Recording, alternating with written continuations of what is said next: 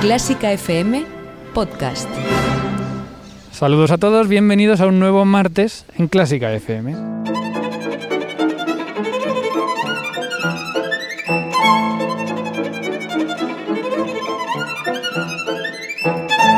Y cada martes, por tercer año consecutivo, una voz se va a colar en tus podcasts y es la de Carlos Iribarren. Bienvenido, ¿qué tal? Hola Mario, ¿qué tal?